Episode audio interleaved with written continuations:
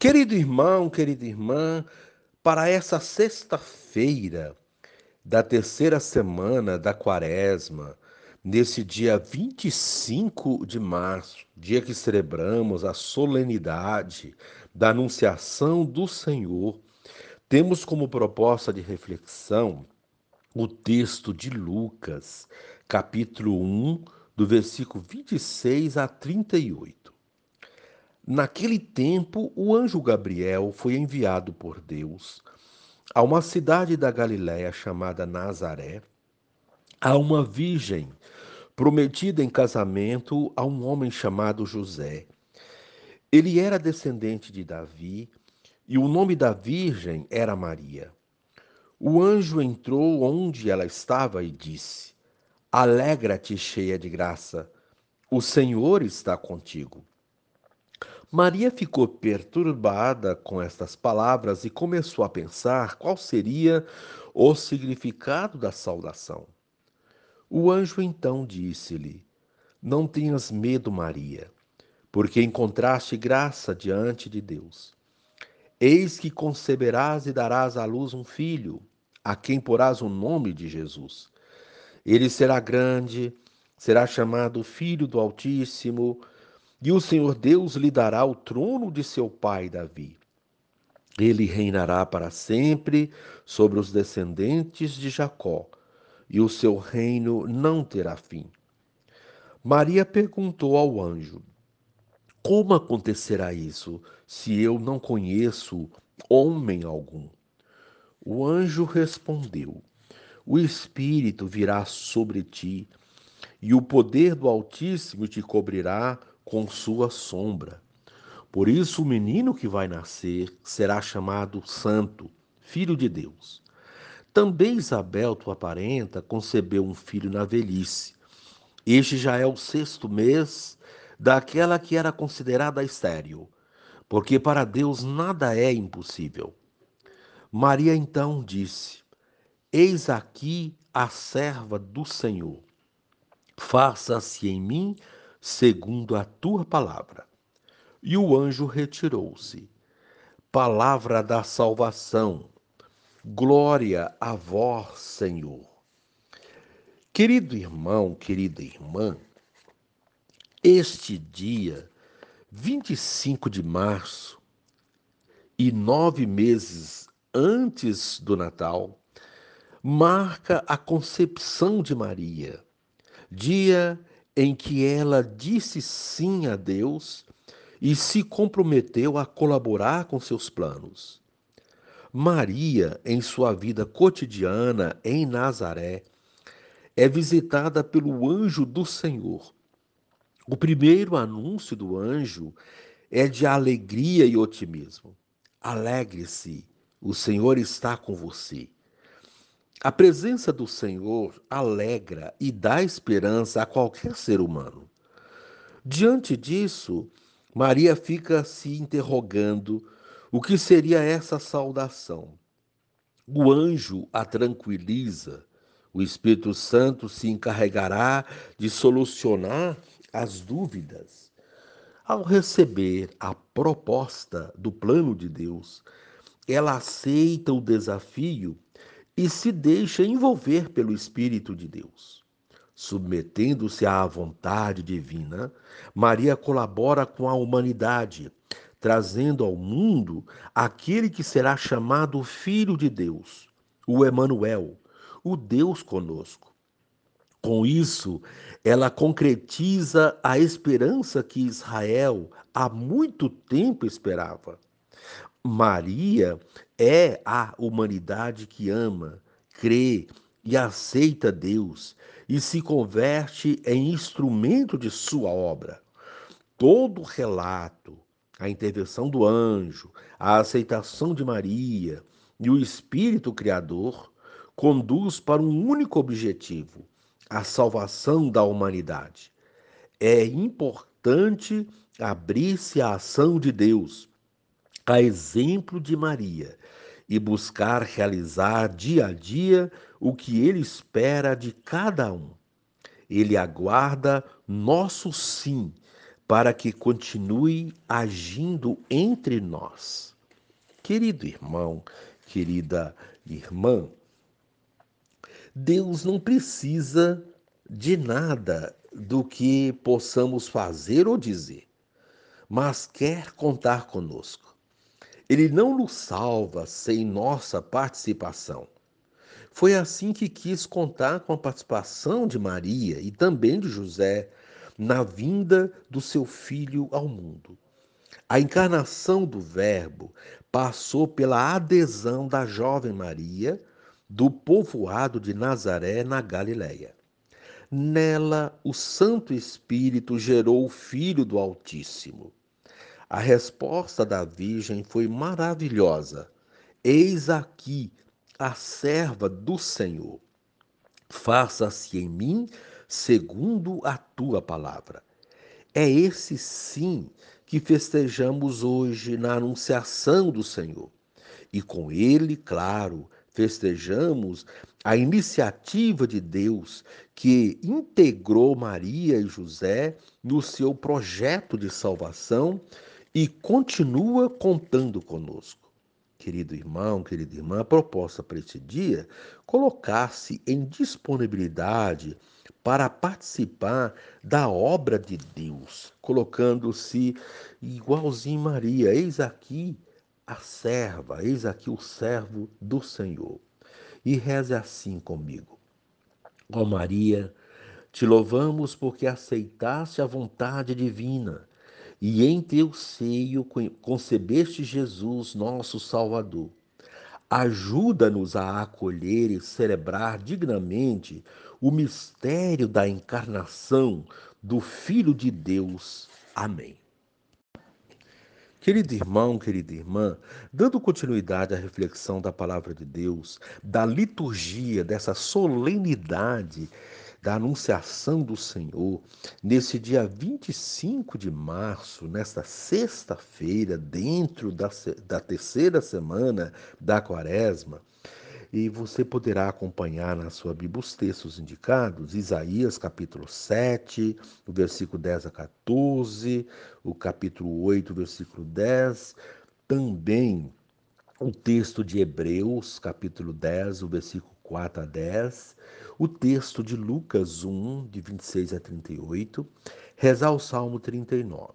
Uma vez que você já ouviu a proclamação do Evangelho com a reflexão, você poderá agora acompanhar a leitura de Isaías, do livro de Isaías, e a continuação da reflexão aplicada à vida.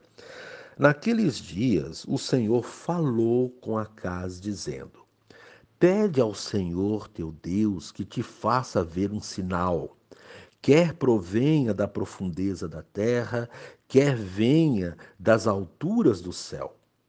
Mas Acas respondeu: Não pedirei, nem tentarei o Senhor. Disse o profeta: Ouvi então, vós, casa de Davi, será que achais pouco incomodar os homens e passais a incomodar até o meu Deus? Pois bem, o próprio Senhor vos dará um sinal.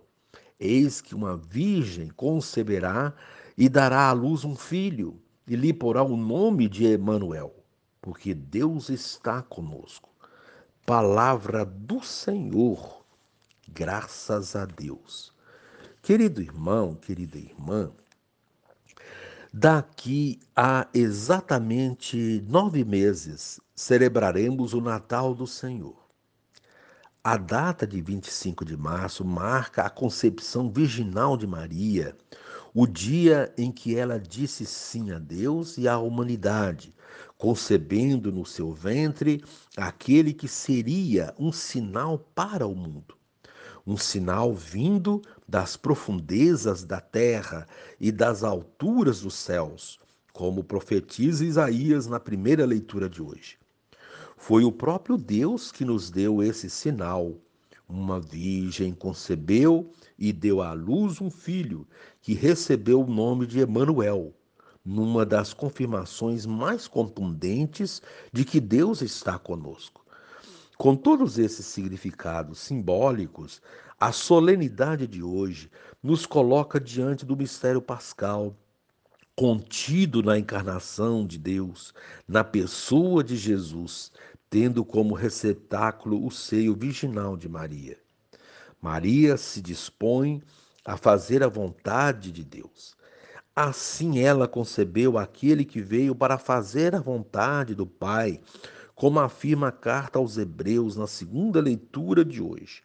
Jesus entra no mundo por meio de Maria para nos redimir do pecado e abolir todas as formas de sacrifícios até então existentes.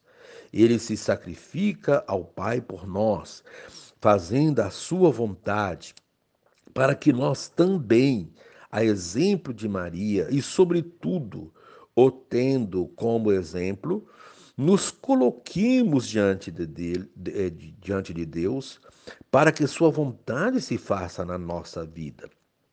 É isso que afirmamos quando rezamos a oração do Pai Nosso: seja feita a tua vontade. Porém, nem sempre nos damos conta disso, porque muitas vezes é a nossa vontade que se sobressai. Deixar que seja feita a vontade de Deus é seguir o exemplo de Maria, como vemos no Evangelho de hoje. Maria, prometida em casamento a José, o descendente de Davi, recebe a visita do anjo Gabriel. O primeiro anúncio do anjo é o da alegria. Ele pede que Maria se alegre. O motivo da alegria é o fato de Deus estar com ela. Não existe maior motivo de alegria do que saber que Deus está conosco. Quem tem essa certeza na sua vida não tem motivos para se entristecer ou se amedrontar. Um anúncio tão bom como esse deixa Maria um tanto quanto perturbada e confusa a se questionar qual seria o significado dessa saudação. Todos os sinais que Deus coloca na nossa vida não são por acaso, têm um significado. Sabendo disso, ela questiona e naturalmente se assusta. Ela se acha pequena demais para merecer a visita do enviado de Deus. O anjo, porém, trata logo de tranquilizá-la, pedindo que não tenha medo. Às vezes, Deus nos coloca diante de situações que, por mais maravilhosas que sejam, nos assustam. Com Maria não foi diferente. Ela se assustou com essa presença divina, pois pressentia que algo grandioso estava para acontecer. O anjo fez então outro anúncio. Ela encontrou graça diante de Deus. Eis a graça encontrada. Ela foi escolhida dentre tantas mulheres para ser a mãe do Filho de Deus, em quem colocaria o nome de Jesus. Esse grandioso anúncio vem seguido de outros anúncios, igualmente esplêndidos. Esse filho será grande, será chamado Filho do Altíssimo, e o Senhor Deus lhe dará o trono de seu pai Davi ele reinará para sempre sobre os descendentes de Jacó, e o seu reino não terá fim. Com poucas palavras, o anjo descreve a grandeza da missão confiada a ela. Tudo isso seria assustador se não fosse o primeiro anúncio. Deus está contigo. Mesmo assim, Maria questiona o anjo e quer saber como tudo isso iria acontecer já que ela não conhecia homem algum. Ou seja, ela nunca tinha tido contato íntimo com nenhum homem. Mais uma vez o anjo trata de tranquilizá-la, explicando com tudo, com, como tudo iria acontecer. Citou o exemplo da prima Isabel, que na velhice esperava um filho pela graça de Deus. Ou seja, por mais impossível que a proposta parecesse, para Deus era possível, porque para Deus nada é impossível.